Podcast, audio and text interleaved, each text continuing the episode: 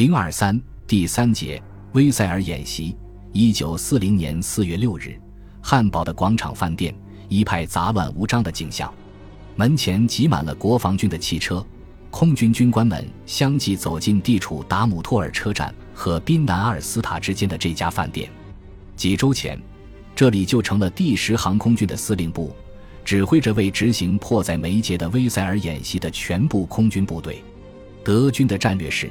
当纠纷超出波兰范围时，就全力向西方进攻，而这次作战本来并不包含在这个战略范围之内。一九三九年九月二日，德国曾发表“挪威不可侵犯”的声明，宣称在没有第三国破坏的条件下，德国不入侵挪威。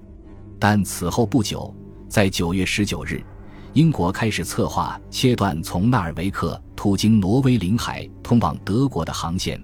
企图阻止矿产品的运输。一九四零年一月六日，盟国置挪威和瑞典的中立立场于不顾，企图采取行动。一九四零年二月五日，盟国军事会议不顾斯堪的纳维亚各国的抗议，决定派四个师从纳尔维克登陆，占领瑞典的耶利瓦勒铁矿。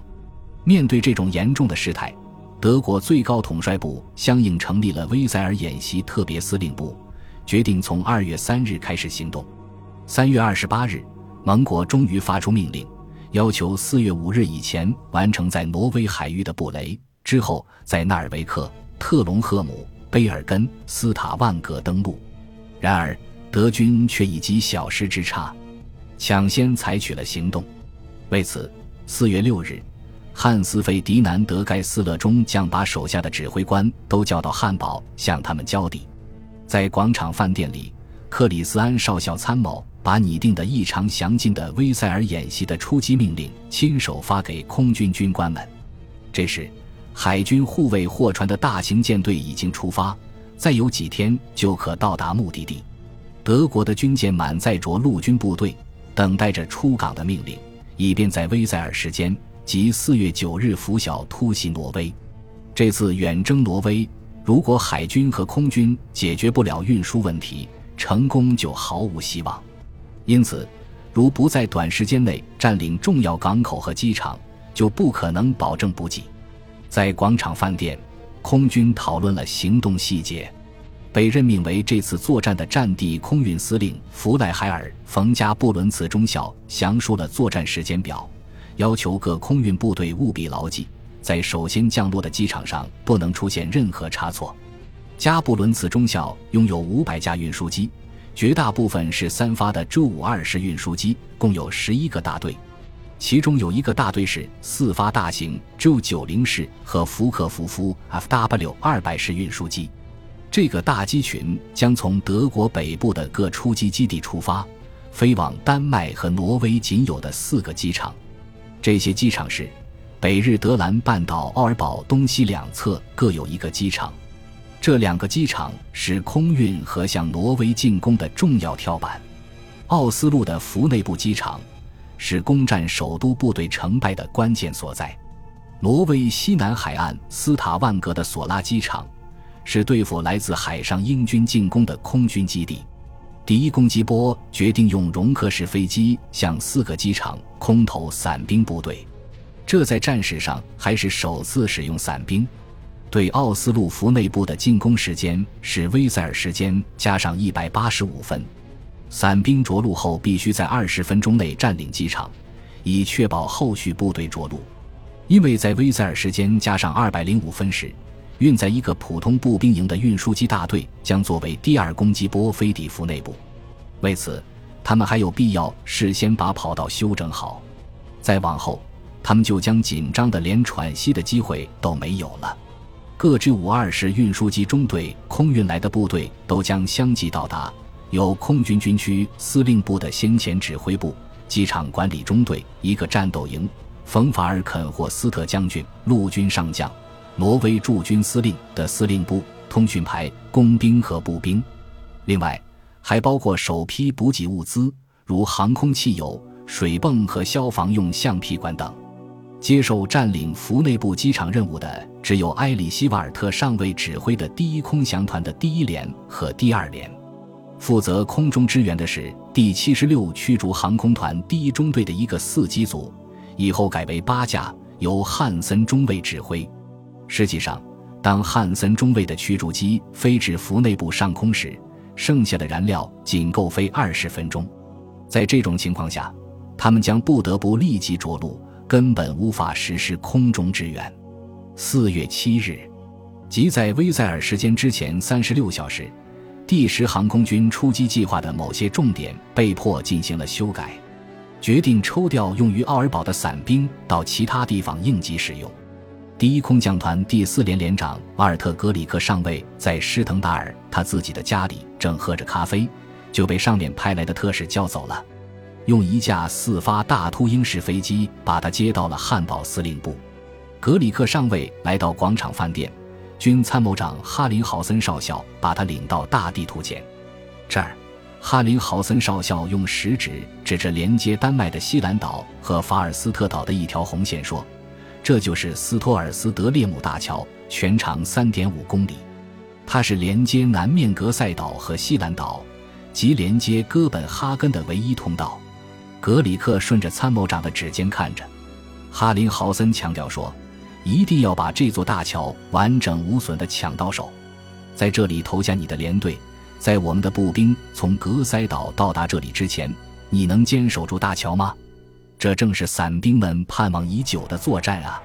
格里克爽快地回答：“能，少校。”格里克马上飞回施滕达尔，研究了仓促收集起来的仅有的一点资料：一张不太可靠的地图，临近城镇沃尔丁堡的盖图。还有一张画有法尔斯特岛和西兰岛之间的马斯纳德小岛的彩色明信片，背景上印有这座大桥。四月八日，格里克的四连进入了犹太森机场。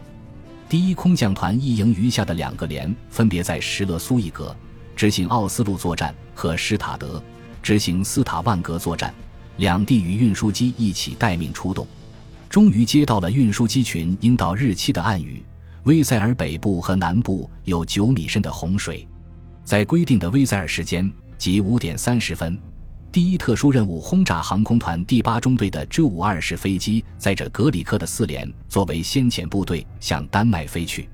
那里的天气勉强可以，但是去挪威的部队由于斯卡格拉克海峡上的浓雾，什么时候开始行动，甚至连能否行动还都不清楚。七点刚过。格里克连的一个排在奥尔堡上空跳伞，丹麦军队没做任何抵抗，因此德军没动用更多的兵力，便在取了这样重要的两个机场。第八中队的其他容克式飞机越过波罗的海，一直飞往目标。清晨，在灿烂的阳光下，那长长的斯托尔斯德列姆大桥出现在前方。六点十五分，格里克上尉发出跳伞信号。几秒钟内，机舱内变得空无一人。白色的降落伞飘飘悠悠地落向马斯纳德小岛，地面上没有枪声，也没有警报声，似乎这一带还沉睡在和平的梦境之中。格里克上尉降落在通向铁桥的铁道路基旁，他先把机枪架在路基上，从这里既可以扫射丹麦的海岸阵地。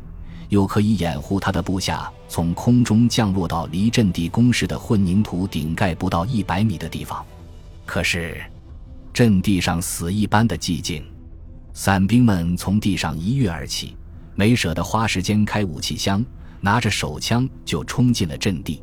他们从吓得举起双手的敌哨兵前面通过，直插纵深，只用了几分钟就解除了守备部队的武装。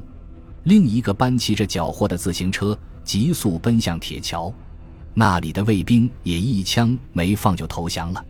但是，使空降兵唐目的是兄弟部队的步兵从斯托尔斯德列姆大桥对面冲了过来。原来，这是第三零五步兵团第三营的先遣部队。该团是在布克上校的指挥下，按预定计划从瓦尔内明德城山板登上格塞岛的。一路没遇到抵抗，顺利到达这里。